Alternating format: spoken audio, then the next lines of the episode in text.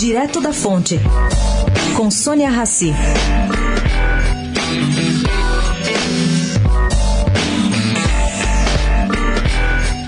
Existe grande preocupação entre players da iniciativa privada com o desgaste do Congresso e o Poder Executivo. A notícia do texto alternativo para a Previdência com a marca do Congresso aprofundou essa tensão.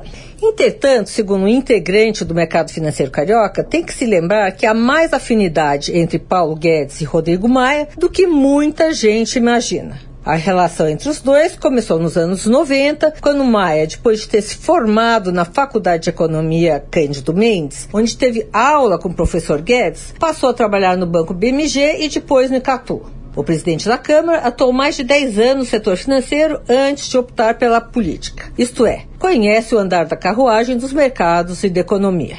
E como tem demonstrado, Maia também entende de articulação política. Semana passada, durante os seminários e eventos do sistema financeiro em Nova York, houve sintonia dos discursos feitos pelo presidente da Câmara, por Davi Alocumbre e Dias Toffoli.